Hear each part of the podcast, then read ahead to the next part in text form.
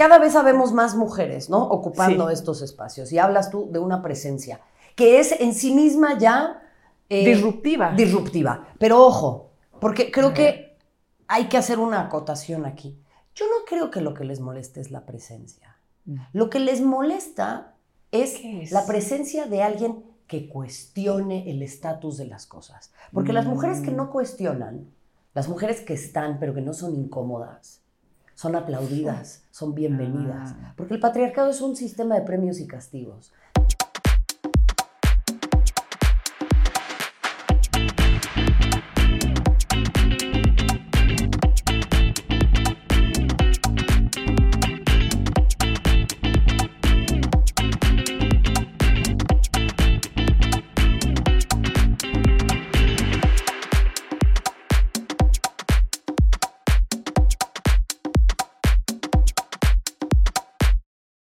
Que nos acompañen. Uy, hoy tenemos una invitada de super lujo, Marion. Gracias por acompañarnos. Al contrario, querida mía, la verdad es que eh, si hace 15 años o un poquito menos, 13 que estaba yo ahí este, rondando los mismos pasillos que tú me hubieran dicho que me ibas a entrevistar, no me lo hubiera creído. Te admiro mucho y estoy muy contenta de estar aquí. Muchas gracias. Querida Marion, Marion Reimers. Sí. ¿Y te dicen Reimers o qué? Pues sí, Bueno, sí, pero me quedé con la duda porque de pronto la gente dice Marion Reimers, ¿no? Y es como muy, muy conocido tu apellido también. Sí. Pero, bueno, ¿cómo te dicen generalmente? Marion, Marion, eh, o, la Reimers. Reimers me decían mucho en la, carrera, me decían amigas mías y pues ya se, se quedó así. Pero bien lo dice, se pronuncia Reimers, pero bueno, es un detalle en el que no podemos insistir. No, no, está bien, está bien. Eh, ¿Tu padre, abuelo es alemán? ¿Era alemán? Mi abuelo paterno vino de Alemania. Eh, mi abuela paterna ya nació en México, pero de familia alemana también. Ok. para eh, fines prácticos, yo soy la tercera generación nacida en México. ¿Ya en México? Pero de familia alemana. Y mi mamá sí es este, alemana, alemana. Sí, Sí, sí. Eh, tu, mamá, tu madre sí alemana, alemana. Sí, pero mi mamá lleva ya, ¿qué son? Pues 40 o más de 40 años viviendo en México. O sea, ya en realidad, pues es, es más mexicana, yo creo. Mexicana con un poquito de acento. ¿Y fuiste a la Deutsche Schule? Fui a la Deutsche Schule, al colegio alemán. Eh, Xochimilco, como se le conoce ahora, en ese entonces era el sur. Sí. Sur profundo, ¿no? El sur profundo, por supuesto, sí. Mi, mi, mi tepepan de toda la vida, Xochimilcas somos. y topepan, me decían unos amigos, porque íbamos por allá y, y, decían, oye, es que llegar aquí sí es una hazaña. Topepan, Tepeponk, este, Tetrepan, el Tepebronx, tenemos muchos apodos, sí, sí, sí. sí, Y ahí eh, estuviste que toda la primaria. Desde el kinder hasta la prepa. Sí toda mi vida en el colegio alemán. Mi papá fue al colegio alemán, mis primas, mi abuela. Este, sí, mi abuela es, bueno, era, ya falleció, pero mi abuela era generación 1944 del colegio alemán. Sí. O sea, fundadores ahí de, sí, pues, del colegio. Sí, Qué padre. Tacubaya, sí, sí. Exactamente. Oye, Marion, ¿y después decides estudiar eh, comunicación o...? Sí, pasé eh, más de un año fuera, estudié historia del arte y fotografía, eh, que fue una aventura muy bonita y, una etapa muy linda de mi vida. Y después volví y entré a ciencias de la comunicación. Sí. Correcto. ¿Sabías que querías eso? ¿No tenías ni idea? Qué buena pregunta, porque siempre me, no siempre, pero desde un tiempo atrás me he puesto a pensar que es, es, bien complicado pedirle a una persona de 18, 19 años que elija qué va a hacer con el resto de su vida en ese momento. ¿no? Yo tuve mucha fortuna, siempre me gustaron mucho las humanidades, era muy buena en literatura, mm. eh, bastante deficiente en las ciencias. ¿De eh, veras?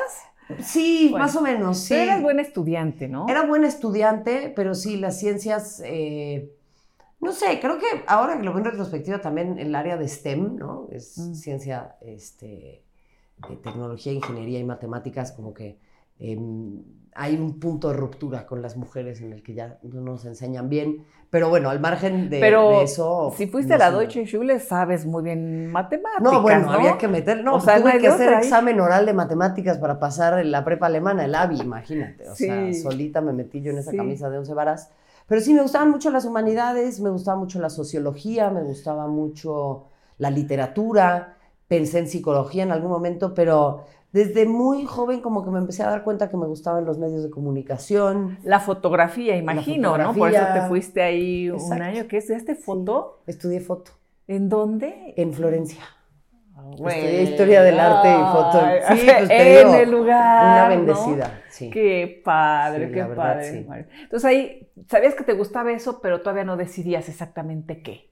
¿No? Todavía no decidía exactamente qué, pero sí estaba ya muy orientada a a Ciencias de la Comunicación.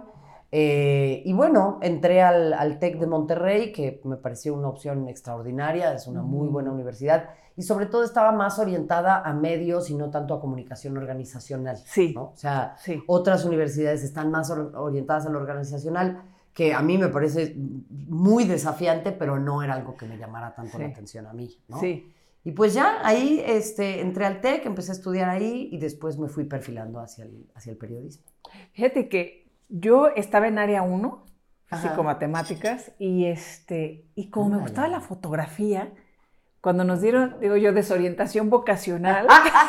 Totalmente. Y vi que existía una carrera donde puedes tener foto y cine. Yo dije, ¿qué es eso? Hermoso. Un poco. Pero, pero es cierto, a los 18 años tener que elegir. Entonces dices, bueno, pues voy a hacer lo que más me gusta y ya de ahí vamos viendo, ¿no? por descarte, ¿no? O sea, es como, yo, pienso eso a veces, no es un tiro de precisión. Sí. Es como decir, bueno, voy limpiando, esto tal vez no, esto tal vez no, esto tal vez no, pues, y acá me voy orientando, pero luego dentro de eso mismo también hay, otras opciones, ¿no? ¿Y en qué momento te fuiste perfilando al periodismo deportivo? ¿Ya en la carrera en la universidad o fue por por el trabajo y la chamba que nos van dando cuando, cuando sales o cuando estás ya a punto de salir. Pues es una combinación un poco de los dos. Yo empecé a trabajar en tercer semestre. Yo entré a Fox con 21 años. Estaba yo cursando el tercer semestre de la universidad. Qué bien. No, pues ya. Estaba muy, muy chavilla, sí. Obviamente te, te, gustan los deportes, te gustaron siempre. ¿Fuiste qué campeón en karate o algo así? Fui campeona nacional en karate eh, ah. en el 2004. Y antes de eso, pues justo en el colegio alemán, deporte, deporte, deporte, deporte, deporte todo el, tiempo. Sportfest y la, Sportfest, la Copa Humboldt y todo el rollo. Y pues en mi casa también, mucho deporte. O sea, yo jugaba, antes del karate jugué tenis, hice mm. equitación, natación, pues en el colegio de todo. O sea, siempre había una orientación y un empuje muy fuerte en mi familia. ¿Tienes hermanos, hermanas? Tengo una hermana más chica. Mm. Tengo una hermana que es 10 años más chica. Ah, pues mucho más eh, chica. Mucho más chica, que es científica. Ella sí se fue por la ciencia. Sí. Oye, ¿y tus papás son estrictos? ¿Son barcos? ¿Cómo? Nunca me habían preguntado eso. Eh, fueron muy estrictos mm. eh, en, una primera época de mi vida. No, la verdad fueron estrictos siempre. Eh, sí, ¿para qué me hago? Pues te iba a decir, luego nació mi hermana y como que eh, se un poco. Sí, pero yo creo que con las mayores siempre hay una parte como mucho mm. más. Eh, sí, demandante. Más demandante y controladora de los padres, ¿no? Sí, no sé. Sí. y, y, tú eras qué? Rebelde, más bien. Muy rebelde.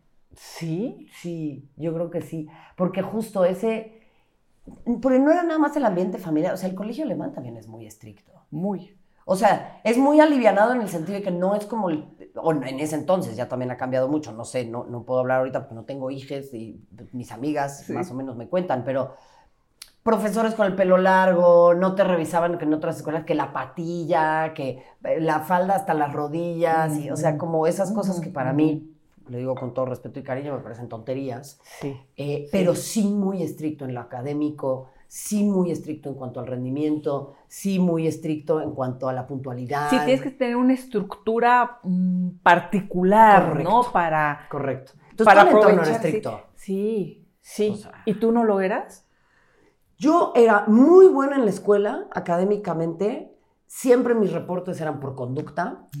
Eh, me va a permitir hablar un desmadre yo, o sea, sí, sí, sí, sí, alentaba todo el salón, la turba, ¿no? O sea, o sea me aburría. Sí le llamaban a, tu mamá, a tu papá. Sí, al este, colegio, a cada rato. De, de, te hacían tus exámenes. Me hacían mis reportes, te acuerdas que había reportes, y el tercer reporte era suspensión, y luego de que eran tres suspensiones, ya, sí, para afuera. Bueno, yo tenía dos suspensiones y ya un reporte. O sea, estaba a dos de que me corrieran en sexto de primaria, imagínate. Sí, yo no era un relajo total. ¿y, quién, qué maestro te apoya? O sea, no, no había como ahí el profesor, no sé, como el Proford, ¿no? ¿Te acuerdas del profesor Ordaz? O, me dio clase a mí el profesor Ordaz. No. Sí, obvio. Sí, sí, sí, sí, por supuesto.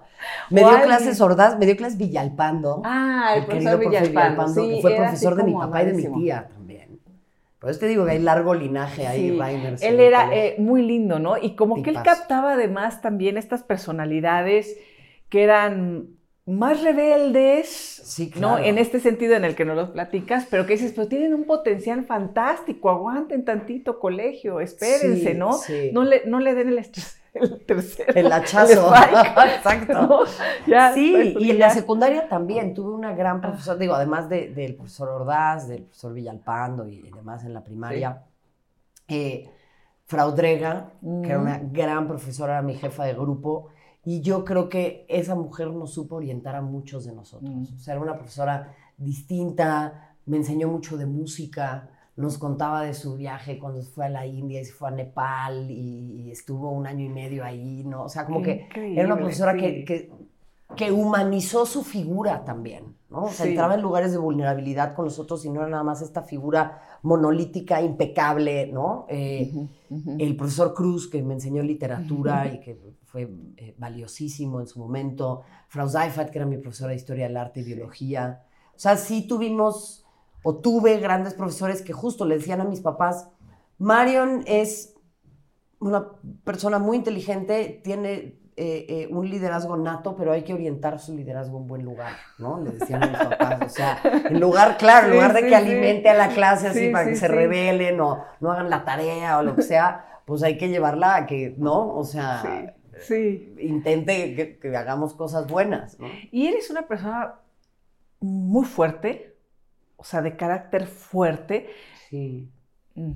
Y de carácter, pero no, solo de carácter, sino de, emocionalmente fuerte, resiliente o, o... Porque te vemos así o transmites eso, ¿no? Cuando dices, tiene un liderazgo, es como estas personas a las que uno se acerca, eh, ahora con tu fundación, eh, versus con todo este tema de la violencia digital que te deshace, ¿no? La gente luego dice, no, eso no importa, ¿no? Ah, es en redes. Ah. Uf, cuando te toca es emocionalmente devastador. Sí, sí lo es. ¿Tú eres muy, muy fuerte? Es que yo creo que es una pregunta muy interesante y, no son mutuamente excluyentes, mm. la fortaleza y la sensibilidad, ¿no? Em, nunca me había De hecho, van como de la mano, ¿no? O sea, pues es que, soy una persona hipersensible. Sí, soy una persona altamente sensible a mi entorno en todos los sentidos. Y pues es que una es como es, entonces a veces es difícil darte cuenta de cómo te perciben las otras personas porque pues tú pues eres quien eres. Entonces a mí lo que me sucede es, hay gente que me dice, es que eres muy imponente, ¿no? O tienes este, una, una presencia como muy así.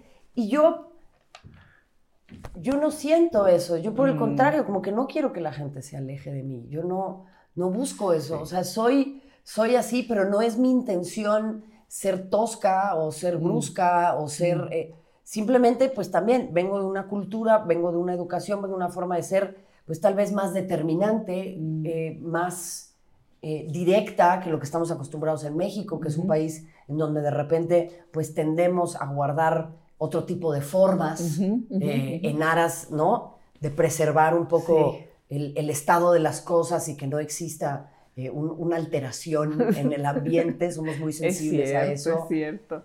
Y pues para, o sea, yo como que no me sé desenvolver de esa forma, ¿no? Pero no es algo que yo haga a propósito, o sea, pues uno es como es. Y es bien chistoso porque pues en realidad sí me considero una persona muy sensible, eh, muy emocional, lloro mucho. Eh, eh, he buscado hacer un trabajo muy importante en últimos años para estar mucho más conectada con mis emociones.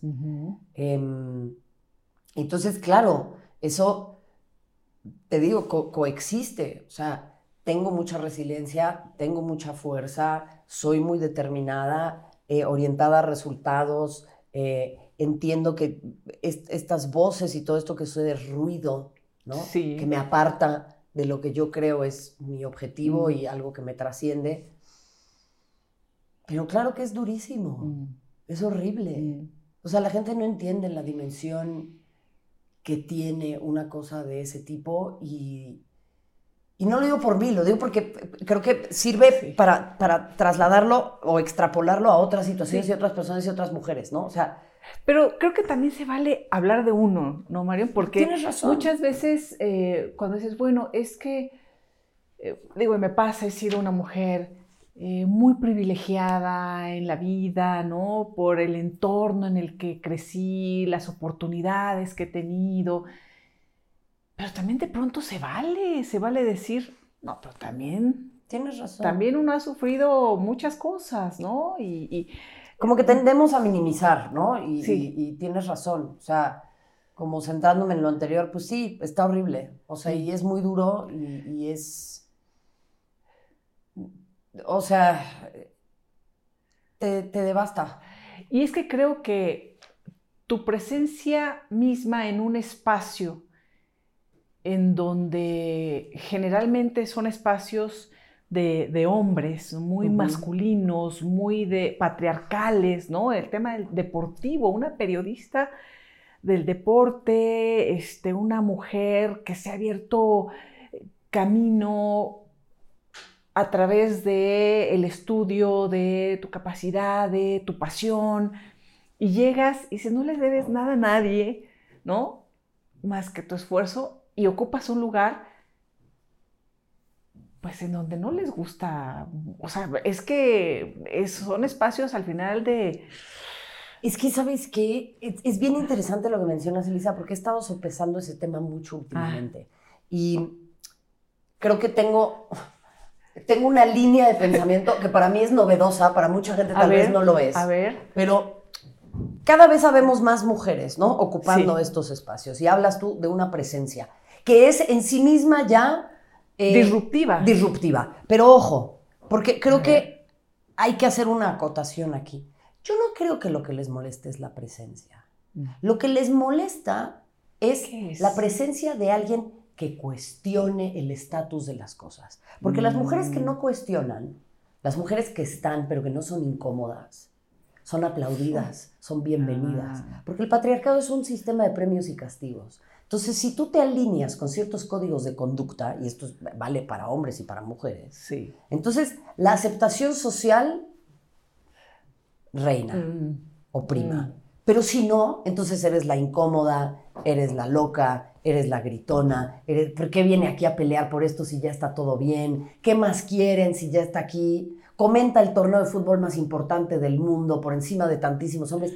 ¿Qué, perdona, eh? ¿Qué más quiere esta pinche vieja? Ya que se calle la boca. Y el asunto es que piensan que yo soy un caso aislado. Mm. El asunto es que muchas mujeres piensan lo mismo, pero no lo dicen. No son incómodas, porque no desafían mm. esos roles, no desafían esas reglas, no desafían esas normas. Entonces, para las mujeres, que me parece muy bien que ocupen estos espacios, pero el ocupar ese espacio no es en sí mismo un acto de resistencia. Así es. Porque no estás poniendo en riesgo nada. El acto de resistencia significa poner algo en riesgo. Y muchas mujeres no quieren poner nada en riesgo porque les ha costado tanto llegar hasta ahí que no van a desafiar las normas que imperan. Entonces, el ocupar un espacio no es un acto de resistencia, aunque sí puede hacerlo, sino el acto de resistencia viene cuando cuestionamos las normas del juego y cuando verdaderamente estás tirando los dados sobre la mesa y diciendo, órale, y cuando haces eso, ¿a qué estás dispuesta? Es una pregunta que yo misma me estoy haciendo en este punto de mi vida. Porque, mm, pues una se envalentona, ¿no? Y después hay que pagar consecuencias Mm, mm. fuertes. Me decía una amiga mía, es que estamos acostumbradas a esta narrativa hollywoodense en donde quien es firme a sus convicciones Mm. y entonces eh, ¿no? desafía eh, eh, eh, el estado tradicional de las cosas, al final obtiene su Triunfa. recompensa, triunfa. Entonces camina hacia el horizonte con la satisfacción de la tarea hecha y finalmente recibe al final Sí, de la historia sí. ¿no? este, su, su Sí. premio. Y me decía, en la vida no es así. Quienes le son fieles Mm. a sus convicciones y desafían, muchas veces no reciben un premio, Mm, reciben un castigo. mm. Y, y yo estoy sopesando Mm. eso porque tiene un impacto muy fuerte, no nada más en mí, en mi familia, en mi entorno, en mis seres queridos, en mi pareja, en mi, en mi vida personal, en mi salud mental, Sí. en mi estrés. ¿En qué momento te encuentras, Manuel? A ver, acabamos de, bueno, te escuchamos, por supuesto, en las narraciones fantásticas. Eh, fuiste la primera mujer que, que narró, Que comentó. ah, que comentó eh, sí, una final. The Champions Sí. 2019. Sí. ¿Cómo? Bueno, ahorita regreso a esto, ¿dónde estás ahorita? Pero ¿cómo fue ese momento? Uf. Uf. Oh, oh, oh, oh, oh, oh. Eh, maravilloso, increíble, fue. Ay, como sentir que habías, que, que había como cruzado una puerta, ¿no? ¿Quién te dio la noticia? ¿Quién te dijo vas? Es que mucha gente se imagina que, que, que como funcionaban las cosas en, en ese momento en Fox era como que alguien te decía vas. ¿no? Si Y el jefe te dice te toca, ¿o qué? ¿O no Claro. vino Perengano? Es que en No realidad, sé, es exacto. que luego- no, claro, pero pasa. Muchas de nosotros, no vino, te toca, ¿no? Es que el asunto conmigo fue, yo llevaba cubriendo finales de Champions League desde el 2014. Eh, en 2013 vivía yo en Argentina, jugaron, voy a permitirme esta acotación, Sí, sí. jugaban dos equipos alemanes, el Bayern y el Borussia Dortmund. Uy, ¿a cuál? Entonces, Así, a ninguno, yo voy Ah, San. Pauli, eh, sí, estamos cerca de ascender. Sí, sí. Pero yo le dije a, a quien estaba encargado en ese entonces de la productora en, en Argentina, le dije, oye, son dos equipos alemanes, yo hablo alemán, hablo inglés, déjame ir a participar de la cobertura, puedo traducir conferencias de prensa, o sea, yo me presto para lo que sea. Y me dijo, no, es que llevar a mujeres sale muy caro.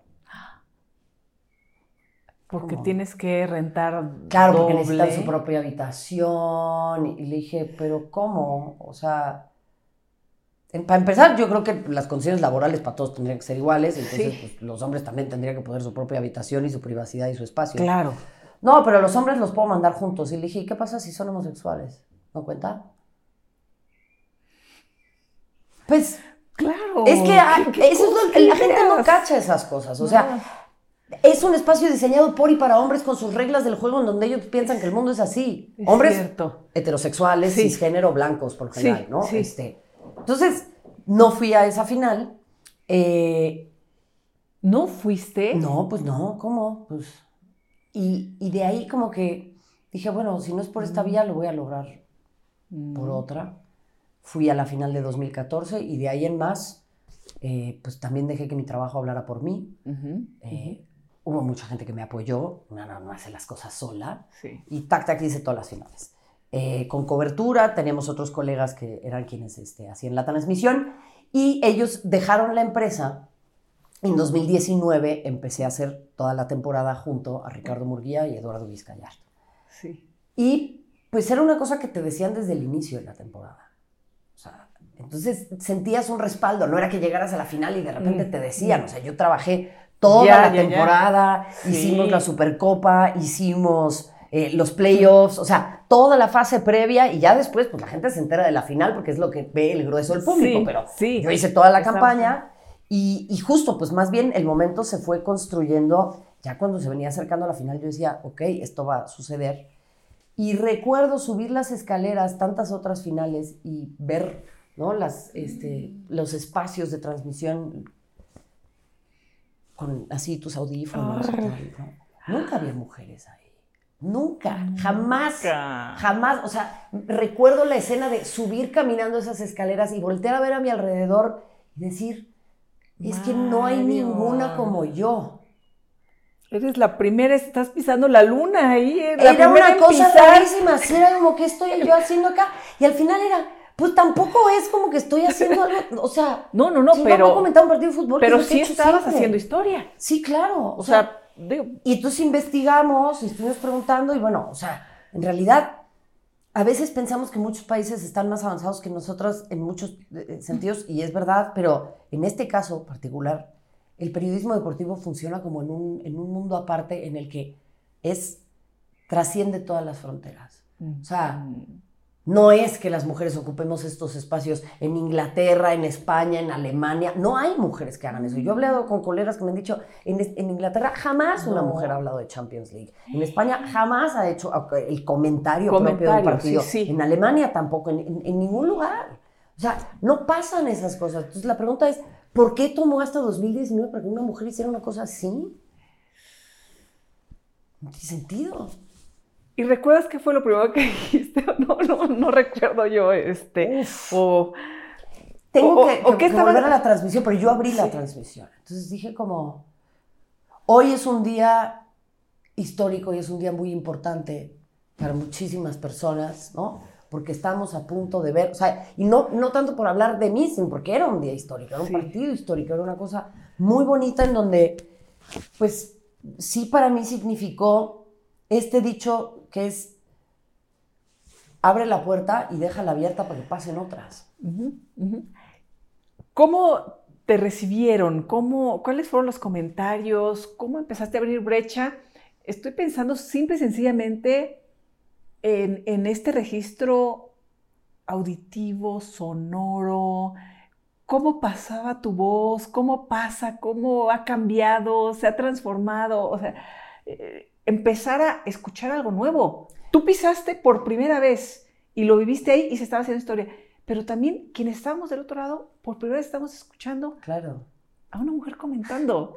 Qué lindo, qué lindo que te centres en esos detalles porque es verdad, yo venía comentando la Bundesliga desde antes. Yo comenté muchos años el fútbol alemán.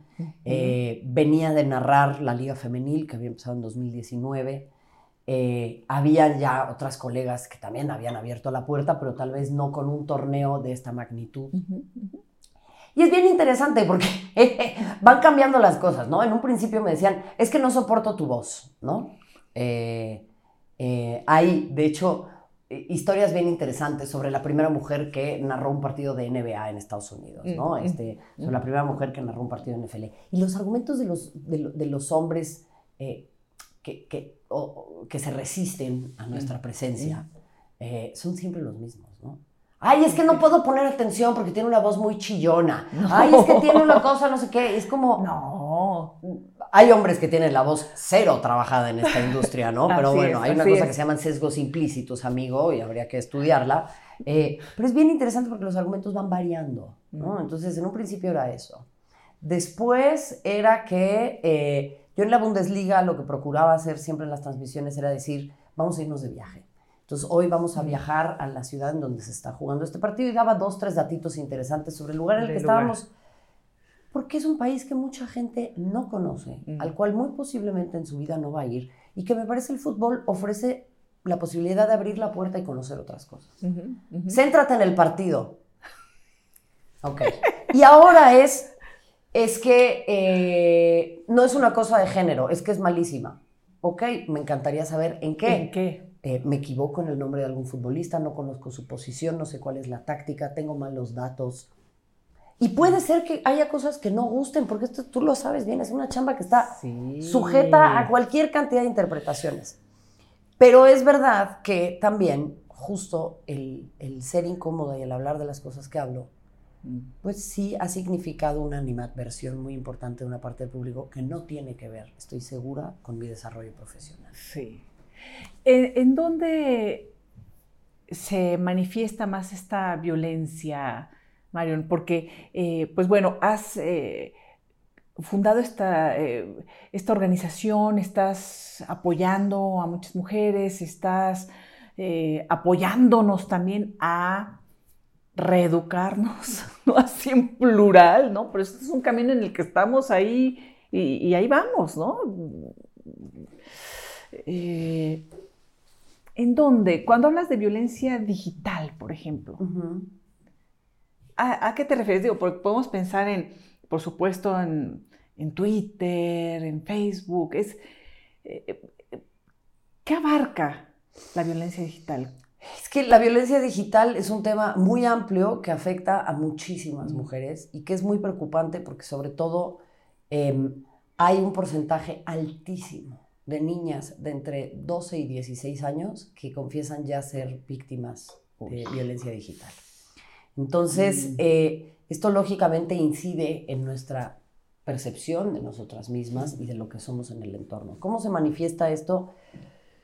Pues mira, eh, queda claro que Twitter no es México y lo noto cuando salgo a la calle porque hay muchísimos hombres que pues, son el público mayoritario al que, al que llego yo en mis redes y al que llego dada mi, mi profesión, que me dicen, oye, queremos sumar, ¿no? Es qué que padre. Nos choca ver que esto esté sucediendo, qué bueno que haya más mujeres. O sea, hay un grueso de los hombres, o una parte muy importante de los hombres, que se está cuestionando los mandatos patriarcales y que están entendiendo que esto a ellos también directamente les, afecta, y que los mete en una caja minúscula que es... Eh, Tienes que cumplir con chichis, este salitas y fútbol, ¿no? Y es como, yo creo que la experiencia humana es mucho más compleja que eso y los hombres son seres humanos muy complejos que tienen un abanico de emociones amplísimo y interesantísimo. Que somos más que eh, nuestro color de piel, nuestras preferencias sexuales, nuestros géneros, nuestro, o sea, pero por eh, supuesto, nuestro, nuestro físico, el lugar donde nacimos, nuestro idioma, nuestra educación, o sea, somos mucho más que eso. Pero todos tenemos que hacer la tarea para ir en contra de eso y eso significa un costo. Y para los hombres también les significa un costo porque tienen que enfrentarse al aislamiento social que les mm. significa cuestionar a otros hombres en estos mm. términos. Pero los veo que empiezan, ¿no? Como a, tener esta clase de reacciones. Y luego veo las cosas que pasan en Twitter, que la verdad ya ni me meto tanto. Eh, y es, pues justo la descalificación, es... Em, eh, no sé si te pasa, Mario, pero eh, bueno, por lo menos a mí el, a las mujeres siempre se nos empieza a, agredir, a violentar con eh, temas sexuales, con ah, temas de nuestro físico, ¿no? O sea, es una cosa... Sí, o de tu, de tu, de tu orientación sexual, ¿no? o sea, en mi caso, al ser una mujer abiertamente lesbiana, pues eso tiene un costo altísimo, mm. altísimo, porque somos un mm. país increíblemente homofóbico increíblemente homofóbico y hay una interseccionalidad entre género y orientación sexual. Entonces eso, pues obviamente, ¿no? Te va restando puntos en cuanto a lo socialmente. ¿Siempre fuiste abiertamente? ¿Nunca lo pensaste? O, decidiste en algún momento? No, es un camino durísimo. O sea, ser, para, para mucha gente podrá no ser esta la experiencia, pero la, la experiencia preponderante Hoy por hoy también todavía es que es muy difícil y es un mm. desafío diario. Hay una frase muy interesante que dice que se sale del closet todos los días, porque todos los días sales con mm. una persona diferente. Mm. ¿no? Todos los días te enfrentas a la situación de decir, híjole, acá pretendo que no, me hago güey o sí. Y, estás todo el tiempo calculando riesgos. Todo el tiempo calculando riesgos, particularmente como mujer, ¿no? Y para los hombres también es tremendo. Pero bueno, entendiendo eso. Ahora, en el ámbito profesional, ¿no? Es, es complicado, es muy. Pues es que ¿cuántas sabemos? O sea, ¿quiénes hablan abiertamente de esto? ¿Hombres, periodistas deportivos, gays? Sí. ¿No? Se me hace chistoso, no hay ni uno. ¿Políticos? Políticos, futbolistas, deportistas profesionales. duro. Claro, porque el mandato de la, masculinidad hegemónica es. O sea, en serio, a mí me, me, desgarra el alma porque creo que los hombres tienen que tener otro tipo de conversaciones entre ellos. O sea, no, no es nada más, es que las mujeres piensan y las mujeres decimos. O sea, es que tienen que empezar a hablar de estas cosas. Porque a mí, en serio, me parte el alma ver que su experiencia humana por estos mandatos sociales se vea acotada a algo tan estricto. Oye, Mario, y eso en lo profesional y en lo personal, ¿cómo lo viviste? ¿Tuviste una familia eh, abierta, progresista, em, o con esta estructura conservadora que te fue difícil también abrir camino en lo personal? Pues es que es muy interesante porque pasa en muchísimas familias y en más de las que pensaríamos que es, las personas son muy abiertas hasta que se encuentran con las cosas en su propia casa. Mm. hasta que son sus propios hijos los que desafían este sistema de creencias. Y al final lo que mm. yo entendí, lo que ellos me dijeron después de un, largo trabajo, fue que pues esto surge de la ignorancia. ¿no? O sea, Así es. ahora está mucho más abierto. Es decir, los juicios previos. No, pero has convivido con personas gays. ¿No? O sea, ahora ya es más común, pero yo, yo le decía a mi mamá, a ver, ¿Cuántos amigos gays tuviste cuando eras joven? O sea, parejas que buscaran una vida estable, que quisieran, ¿no? ¿Y este, formar un hogar. Por ejemplo. no.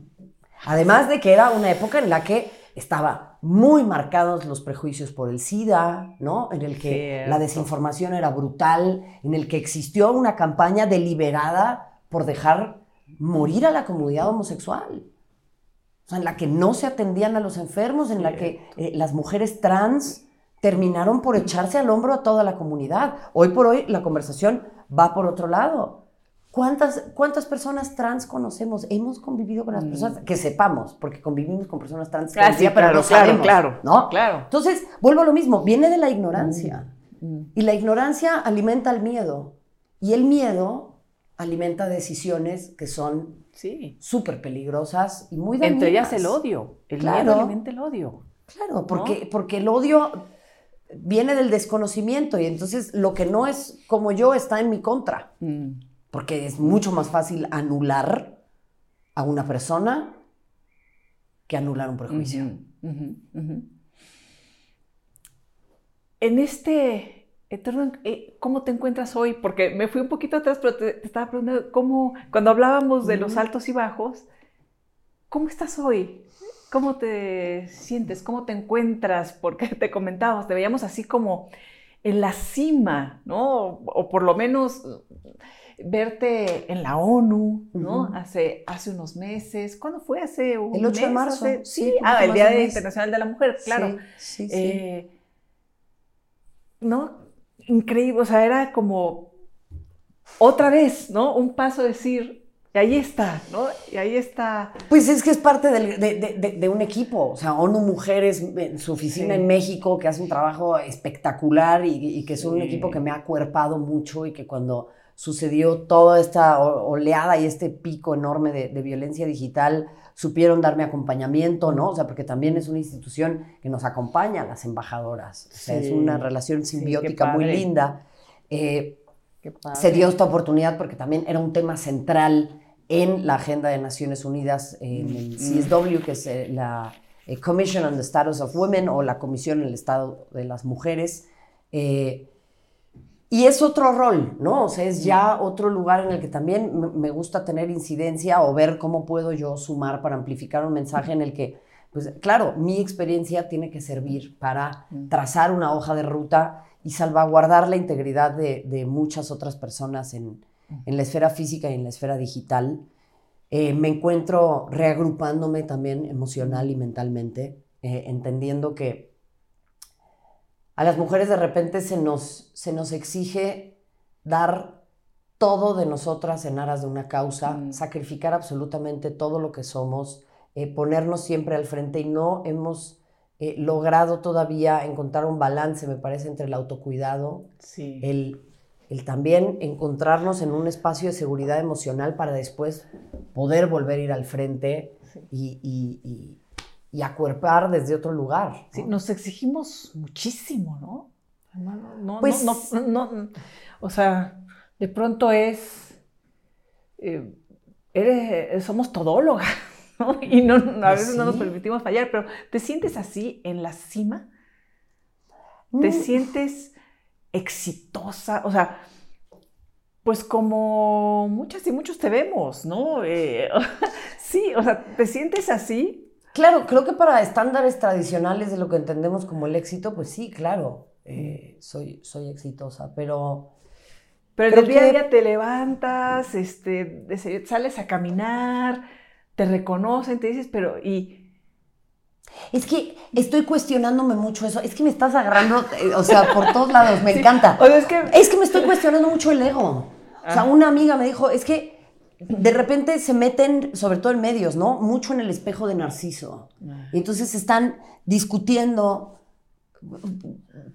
por, quién se ve mejor en su propio reflejo en un charco de lodo, ¿no? Mm. O sea, creo que hay algo mucho más grande y mucho más trascendental y estoy empezando como a cuestionarme mucho eso por supuesto, estoy satisfecha y, tengo que encontrar cómo domar eso, porque también vengo de una cultura increíblemente perfeccionista, eh, que nunca se sacia, eh, ¿no? Y los medios también son muy así. O sea, es, es un lugar muy cruel. ¿Qué te da Y yo no conozco otra cosa, Elisa. Yo empecé a los 21 años trabajando en esto. Claro. No, y lo haces fantástico y es increíble, ¿no? Pero de pronto uno dice, bueno, ¿y si no tuviera esto? ¿Dónde soy? Es que eso es. ¿Quién soy sin esto, no? Sin el. Eh, ¿Cómo construyo mi identidad? Sí. Quitándole esto. Y eso es bien importante porque de lo contrario te devora el personaje. Sí. Y entonces tu identidad se convierte en eso. Y yo puedo entender que las personas piensen que me conocen mm. y que soy esto y entonces que soy fuerte y que siempre soy tal. y en realidad pues soy otro tipo de persona que tiene un abanico emocional amplísimo y que su experiencia humana no está circunscrita a lo que ustedes ven en la televisión. ¿Y qué te gusta? Por ejemplo, o sea, e, esas circunstancias que de pronto no vemos, eh, no sé, ¿qué, disfrutas? Qué, disfrutas y qué te da miedo, por ejemplo?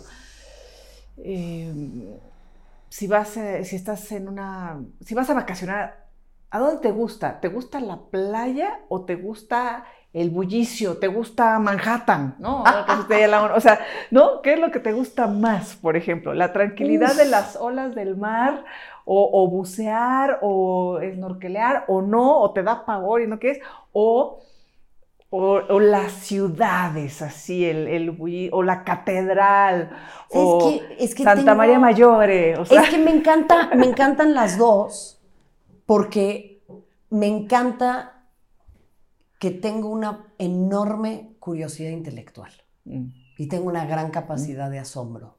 Y eso sí me lo tengo que reconocer. Pues está me encanta aprender de todo. Me gusta, claro, la vida citadina, me gusta ir a comer rico, me encantan los conciertos, los festivales. Este, me acabo de ir a Coachella, que hace añísimos no iba, ¿no? O sea, 2008 fue la última vez que fui. Me encanta la música, o sea, me, me vuelve loca, me encantan los conciertos, me gusta, eh, me gusta mucho escuchar música, mm, mucho, mm. me encantan los viniles. Em, desde siempre la música me ha encantado, pero también hay una parte de mí que necesita estar en contacto con la naturaleza. O sea, me encanta ir a la montaña, me encanta estar en la playa, me encanta, o sea, eh, hace poco más de un año me fui un mes y medio a la playa yo, ¿no? ¿Mes y medio? estar sola. ¿Sola? Sí, a estar conmigo, a, reagruparme. A... yo, yo quiero. Sí, yo quiero. Es que, a ver, no es fácil ir sola. No, no, no, ¿eh? yo Estar con una misma es un desafío interesantísimo. Nunca lo he hecho. ¿Cómo? No. nunca he estado sola más de dos días. Ah, ah, es que esa es la vida de las madres también. pues las madres tienen tres dimensiones. La vida doméstica, la vida pública y la vida privada. Y la vida privada para la mayoría de las madres es nula. Pero, pero nunca he estado, o sea, yo no, o sea, de, pronto, obviamente la vida me ha llevado a que de pronto estoy sola, ¿no? Claro. Pero no sé qué hacer. O sea, ¿sabes que a mí me da, me da pena salir a comer sola. O sea, yo llego a un restaurante. ¿En serio? O sea, si estoy así como que. ¿Qué pasa? Y si no llevo el celular, pero haciendo el ejercicio, no lleves tu celular, ¿no? Porque si no dices que estás acá. No. O sea, tú aquí, ¿qué haces? Digo, si no hay barra, así de barra de los solitarios. La barra amo. Amo la barra, ¿ves? ¿Qué haces? Soy una solitaria yo. ¿Qué haces si no hay barra de los solitarios? Porque sí he llegado así, y sí disfruto también, por supuesto, estar sola, pero yo nunca he estado sola no, es muy Por más de dos días, tres días, cinco días, una semana. O sea, no sé, no sé. Tengo es un que Desafío. Te fuiste mes y medio. Me fui un mes y medio sola. A la playa. ¿Y con quién platicas? No, bueno, también tenías tu celular y hacía mis programas digitales, ah, ¿no? Chambeaba entre semana y eso, pero eh, estuve mucho conmigo, mucho, mm. mucho conmigo, leí mucho, me encanta leer, leer es de las cosas que más me gustan. ¿A qué playa fuiste? Me fui a una playa que está entre Jalisco, perdón, entre Manzanillo y Puerto Vallarta. Uy, muy bonito. Y mm. justo te digo, me encanta la naturaleza, me encanta bucear, me certifiqué mm. como avanzada en, en buceo, me encanta la actividad física, o sea, andar en bici, jugar tenis, escalar, este, hacer yoga, eh, correr no me gusta tanto, pero, o sea, mi paz la encuentro en eso también. ¿Y das clases? Daba clases, pero ya no. Ya no. Di clases en el TEC un, tiempo, sí sí, sí sí, sí, Que también es interesante, ¿no? O sea, enfrentarte, porque estás en los medios y dices, ah, qué segura eres ante las cámaras. No, después ante el público, es mucha ante los eh, alumnos, ante, ¿no? Es mucho trabajo. Sí. Es mucho trabajo. O sea, está súper interesante, pero es mucha chamba. Si lo quieres hacer bien hecho, ¿no? Sí, o sea, también, si quieres ahí pararte y jugar al anecdotario y a la egoteca, que de repente es lo que mucha gente también en medios le encanta, ¿no? Hablar de mí y lo que yo hice y qué maravillosa soy y, por qué todos tienen que ser como yo. Pero pues vuelvo a lo mismo, creo que tenemos que encontrar una dimensión en la que trascendamos eso. ¿A quién traes aquí? A ver, Pues mira, aquí tengo a Jorge Campos, ¿no? Este. ¿Qué tiene? Como una capa. tiene un balón. Es que es el traje de Jorge Campos, es su playerita ya vi, ya vi, maravillosa de, los 90. Sí. Eh, ¿Y por qué Jorge Campos? Pues me gustó mucho este pin ah. y la verdad es que sí creo que Jorge Campos es eh, una figura de culto, mm. ¿no? En el fútbol. O sea, como que eh, revolucionó muchas cosas y a mí además me parece eh, a título personal y tengo la fortuna de conocerlo y de haber convivido con él en varias ocasiones, me parece un ser humano mm. maravilloso, es un tipo increíblemente generoso, genuino, eh, con amplísimos conocimientos sobre fútbol. Y vuelvo a lo mismo, ¿no? El personaje no es necesariamente la persona. Un deportista de altísimo calibre, o sea nos da clases de golf a todos, es un tipo dedicadísimo en el golf, que es un deporte que a mí me gusta mucho también. Y luego, pues acá tengo un bochito retro, tengo una rosa, tengo una cobra que me encanta. Este, Tengo mi pin del café Tacobar, que si no conoces el café Tacobar, vayan, es muy rico, un flamingo. Y pues ahí mis cositas, tatuajes. Tatuajes tengo. fíjate, pero es que si me quito esto no me vas a escuchar. Ah, vamos a ir el micro ahorita aquí. Vamos a hacer aquí una charla de televisión. Ay, mira, Mario, mira que ya se sabe mi Pues es que mira, mira varios años de lo mismo. Este, sí. van a decir aquí que lo voy a encuerar, pero mira. Sí. Tengo a mis tres gatos, dos ya fallecieron, queda ella nada más. Eh, o sea, te encantan los gatos. Me encantan. Sí, y no sabía que me encantaban. O sea, ellos... ¿Los gatos o estos tres gatos? Pues hasta ahora son los únicos que he tenido. Ah. Eh, ¿Y te dejan tener gatos en casa? Sí. ah, qué bueno, qué bueno. No otra, o sea, eh, eh, vienen conmigo. Se fueron a vivir conmigo a Buenos Aires. Cuando me fui a Buenos Aires, vinieron conmigo también. Tengo aquí mi colibrí, que este viene de una foto en donde una vez me encontré un colibrí y lo levanté. Luego lo pusimos al vuelo. Tengo un sagrado corazón acá. Sí. Y digo, van a decir que me estoy encuerando, pero tengo una calavera muy grande aquí. Ah, caray. Sí, ese sí es. Muy grande. Es el primer tatuaje que me hice, imagínate. Este. ¿Y por qué calavera? Pues mira, me encanta el Día de Muertos. Sí. es una celebración que, que, me gusta mucho. Y la estética de las calaveras me gusta mucho. Estaba yo re loca, más que ahorita. O sea. Es que fue el primer tatuaje que me hice. Sí, me tomó padrísimo. cuatro horas, me dolió muchísimo. Y duele mucho ahí, ¿no? Además dicen que No, y luego me lo retoqué porque se fue perdiendo un poco la, tinta y eso sí, eso sí me dolió. O sea, no lo recomiendo. Mm. Pero me voy a hacer más. Entonces, bueno, pues ya. Te encantan. Me encantan. Mario, a ver, personaje, esa sí seguro te lo han preguntado, pero yo no lo he escuchado. Eh, deportista, deportistas favoritos. Es una pregunta súper interesante porque eh, para mí es difícil entrar en este tema de diferenciar eh, a la persona de la obra. Yo creo que los seres Ah. humanos somos redondos. ¿Maradona? Para O- mí o. ¿en qué pensa, ¿a quién pensaste? No, o sea, Es lo que, pensé esto es, es- a mí me gustan polémica, siempre ¿no? los deportistas que han usado su plataforma para otra cosa. Mm. Pero pues eso no necesariamente habla de que son el mejor o el, peor deportista. Pero Por ejemplo, Billie Jean. King Eso está padrísimo. fue una gran deportista, es una mujer que a la fecha sigue haciendo uso del deporte para otras cosas. Yo Sí. creo que las actividades humanas son herramientas, ¿no? Entonces, Oye, que eso en el deporte también es, eh, es común, ¿no? Es de, de deportistas de alto rendimiento o en general que tienen ciertas causas. Bueno, no sé. es menos común de lo que, de lo que pensamos, porque entonces Ah. estos se destacan mucho, pero para la gran cantidad de deportistas que hay, la Ah. plataforma que tienen, yo Se creo que al que contrario, más. sí, se les dice mucho el, el- el- en inglés el famoso stick to sports, ¿no? Quédate Sí. con los deportes, no incomodes, eh, esto te va a ahuyentar a patrocinios, esto te va a ahuyentar a muchas cosas. Es que pasa en todas las Mm, industrias. híjole, O sea, a mí también qué me lo han dicho, ay, es que las marcas no se van a querer juntar contigo porque eres demasiado feminista, ¿no? O sea, pues Qué si se trata de preservar la vida de las mujeres que nos matan de a 11 todos los días acá, pues yo no sé qué es ser demasiado feminista, ¿no? Mm, mm, Pues claro, mm. hay que tener un feminismo, pero que sea cómodo, que sea pink, que sea nice, Mm. que sea lindo, que sea blanco, que no incomode. Es decir, no, señores, en este país se están matando a 11 mujeres. Pues sí, por eso a la gente no le gusta, día, Elisa, porque a la Mario, gente lo pero que además- le gusta es pensar que ya estamos, que ya está, que ya se resolvió, que no es su problema. Pero además lo que esto viven felices. significa, ¿no? O sea, es, es 11 mujeres eh, víctimas de esta atrocidad que es la expresión máxima del horror, digamos, en este odio hacia las mujeres, pero para llegar aquí Hay toda una escala de violencia. se, se empieza acá, ¿eh? A ver, México Y es el segundo o tercer país cosa- en el que más se quema a mujeres con ácido. Claro, o sea, ahí está este, Malena, ¿no? Malena Ríos, o sea, que, que es una saxofonista destacadísima, que- cuyo agresor sigue libre, eh, que el sistema le ha fallado de manera persistente, ¿no? Y le arruinaron la vida.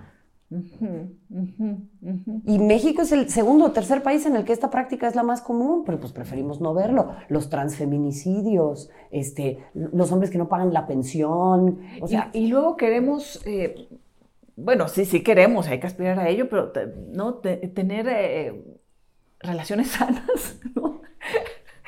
o sea, es que por Dices, Dios. pues está complicado, ¿no? Si no, Pues es que como no quieren que nos enojemos. A mí, a mí, a mí te voy a decir una cosa francamente, me preocupa la gente que no se enoja por estas cosas. Mm, O sea, tenemos un problema de falta de empatía y de conexión Sí, si no estamos todas, todos, todes sí. muy molestos por esto. O sea, yo no puedo entender una persona que cuestione que vayamos a marchar, que cuestione la forma en la que se marcha cuando están matando a la gente. O sea, no, no lo puedo concebir. No, no, no entiendo en qué carril mental operan y cómo poder entrar en su psique para decir, ok, acá hay un punto ciego que no estás... ¿Cómo te jalo para que puedas ver esto? Oye, Marion, y no sé si te gusta la política, si- pero bueno, eres una mujer eh, eh, muy apasionada de todo lo que haces, muy inteligente, muy entregada, eh, que la vida, muy curiosa de la vida misma, ¿no? Que está padrísimo. Eh, ¿Ves a alguien en un eh, futuro lejano, cercano? en los puestos más importantes, estoy pensando, por ejemplo, en la presidencia de la República, que, que- que pueda apoyar, apoyarnos, apoyar este- e- estos movimientos de no violencia en general, de no discriminación, de, no odio. ¿Hay, hay de dónde o, o- o- o- o está rudo? Mira, es, es bien interesante lo que, lo que dices, porque muchas personas en México y en, otras eh, latitudes pueden llegar a decir, es que a mí la política no me importa, ¿no? La política es horrible. Pues sí, pero la política incide en nuestra vida diaria. Si no te interesa la política es porque te puedes dar el lujo de que no te interese la política. Y darte el lujo de que no te interese la política es que vives una vida muy cómoda, en donde muchas decisiones políticas aparentemente no te atraviesan. Así ¿no? Eh, eso sería lo primero que yo diría. Entonces, em, este es un, tema que da para mucho debate porque tiene que ver con la representación. Claro, ver a una mujer en un puesto de poder, mm. como ha sucedido en Chile, como ha sucedido en Nueva Zelanda, como ha sucedido en Islandia, como ha mm. sucedido en otros países, eh, en Argentina mismo, en tantos, mm. sí genera una hipervigilancia a los comportamientos de las mujeres. Y yo creo que el sistema mismo las termina desgastando para decir, ¿ves? No pudieron. Ahora, yo creo que más allá de centrarnos en la figura de una mujer, que siempre va a ser importante, creo que hay que centrarnos en la agenda. ¿Qué agenda y qué tipo de liderazgo trae a la mesa esta persona? Porque si bien tuvo que desempeñarse en un mundo político muy complejo y para llegar ahí tuvo que hacer enormes sacrificios, pero una Margaret Thatcher que tiene una agenda que no va de la mano del el feminismo, del cuidado de la, tierra, de los derechos fundamentales, de ta, ta, ta. Entonces... Sí, para autócratas. ¿Para pues, qué? Eh, ¿no? Prefiero un hombre desertor del patriarcado y aliado feminista que una mujer que enarbole los valores patriarcales que nos han hecho tanto daño, porque al final tiene que ver con un sistema. Así es. Entonces, ¿quién va a asumir el riesgo de salirse de ese sistema? Esa es para mí la gran pregunta.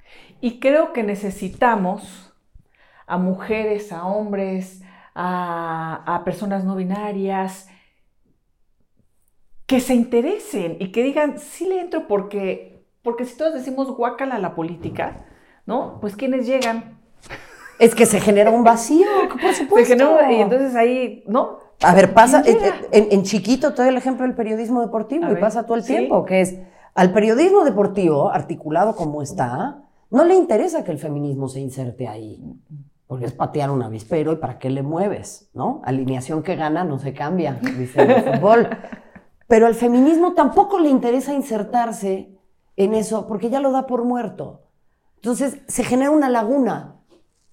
Y sucede lo mismo con la política a los políticos tradicionales, ¿no? A cómo se ha manejado todo ese sistema en México, no le interesa que las personas capaces, que desafían, que se inserten ahí. Y muchas personas se asquean de ese ambiente y dicen, ¿yo para qué me voy a meter?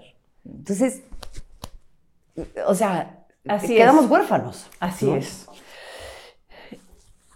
Qué, qué, gusto, Marion. Sé que yo ya estoy aquí, Wiri Wiri, y sé que tenías como, eh, bueno, tienes muchas cosas que hacer, este, eh, pero me encanta escucharte, verte, em, conocer un poquito más de lo, de lo que ya nos conocíamos de pronto, ¿no? En la vida, pero, pero que también la gente que nos ve, que nos escucha, y ojalá podamos seguir platicando. Esto es como una probadita Claro. De, una charla, de, el personaje y el no personaje, ¿no? Hablando de lo que eh, estuvimos comentando. Pero vienen cosas bien importantes, Mario. Al contrario, yo de verdad te agradezco el espacio y, me he sentido muy en confianza y muy contenta de poder también eh, pues hablar de otro lado de mí y que alguien se interese por algo más allá que eh, el personaje y, y siempre digo esto, ¿no? Eh, el fetiche de la herida, ¿no? O sea, a la gente le interesa mucho el, el, morboseo de cuéntame qué tan mal la pasaste. Y yo creo que eh, tiene que servir de algo, pero me parece que podemos también trascender eso y te agradezco el espacio y, el hecho de que me hayas permitido tener esta hermosa conversación contigo. Gracias, querida Mario. Un placer.